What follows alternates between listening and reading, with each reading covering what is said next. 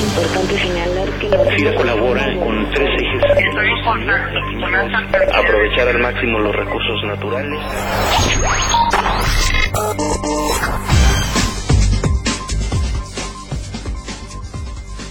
Bienvenidos a FIRA Informativo este lunes 4 de noviembre de 2013 y en esta emisión de FIRA Informativo nos acompaña hoy un invitado especial externo a la institución, pero con una importante relación de trabajo con FIRA y con un conocimiento muy amplio respecto a uno de los sectores pecuarios más productivos del país, que es el sector avícola. Doy la más cordial bienvenida a nuestro podcast institucional a Jorge García de la Cadena, presidente del Consejo Directivo de la Unión Nacional de Avicultores. Jorge, bienvenido a FIRA Informativo. Gracias, muy amables. Jorge, pues el pasado martes 29 de octubre la Unión Nacional de Avicultores y FIRA firmaron un convenio de colaboración para implementar diversas acciones de apoyo al sector avícola, sobre todo en relación al desarrollo de infraestructura sanitaria, que dicho sea de paso, pues es fundamental para prevenir contingencias derivadas de la influenza aviar, como las que hemos venido teniendo durante los dos últimos años, ¿no? Bueno, todo esto se genera de un plan que tenemos y le llamamos a Visión 2012-2024 y en uno de sus ejes es el financiamiento de la industria. Podemos separarlo en tres rubros muy importantes. Primero el sanitario. Tratamos de, con el apoyo de FIRA y con la inversión de los productores, hacer una inversión sanitaria que corresponde a mejorar el ambiente sanitario de las empresas en todo el país y mejorar infraestructura sanitaria como el desarrollo de la industrialización de la gallinaza, pollinaza. Con esto estamos reduciendo los riesgos sanitarios que tenemos la obligación de empezar a hacerlo para no tener el riesgo tan latente que lo que nos pasó el año pasado. Ese es un rubro. El otro rubro es del cambio de empresas e infraestructura a otras partes del país para no seguir siendo vulnerables en una concentración de la producción en una sola zona. Otra de las partes es eh, darle valor agregado al producto, industrialización de ese valor agregado, no tener nada más un commodity, sino tanto al huevo como al pollo dar un valor agregado y para eso necesitamos industrializarlo y para eso necesitamos apoyo del gobierno federal y apoyos de financiamiento y por eso es el convenio que firmamos con FIRA. ¿Qué representa el sector avícola para la economía de México? Dependemos de la avicultura más de un millón doscientos mil empleos.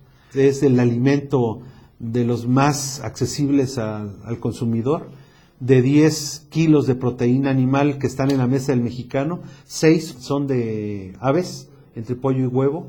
Así que, bueno, se vuelve de interés nacional y un producto que necesitamos eh, cuidarlo para su producción.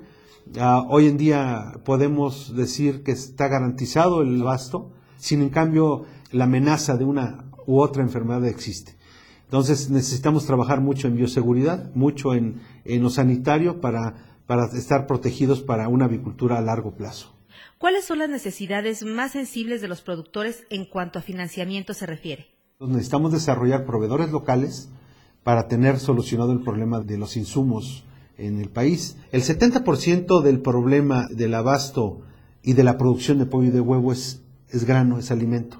Y nosotros de grano necesitamos alrededor de 10 millones de toneladas las que nos hacen falta para abastecer nuestro consumo. Entonces necesitamos trabajar en ello y bueno es cerrar la pinza con FIRA para que la cadena productiva desde el campo y la producción de huevo y de carne se haga eh, en conjunto.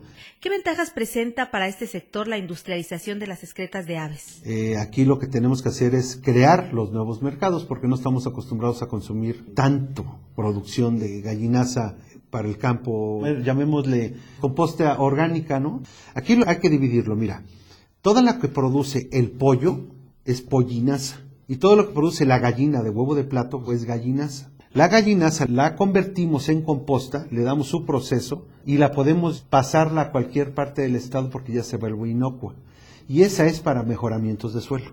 Ahora tenemos la pollinaza. La pollinaza, cuando es que este pollo se alimentó con pura proteína vegetal, esta pollinaza la podemos enriquecer e industrializarla para consumo animal, para ganado. También eso nos puede ayudar mucho para las zonas donde hay sequía. Estas dos, si las sumas y las industrializas, también mejoras mucho el medio ambiente. Hay muchos beneficios colaterales que esto nos va a llevar, no nada más lo sanitario. Y es un ganar-ganar que necesitamos transitar en esto por el bien de México, para tener mejor sanidad, mejores producciones grano para no ser vulnerables a las importaciones, eh, alimento para ganado y bueno, y, y además ecológicamente amigable, ¿no?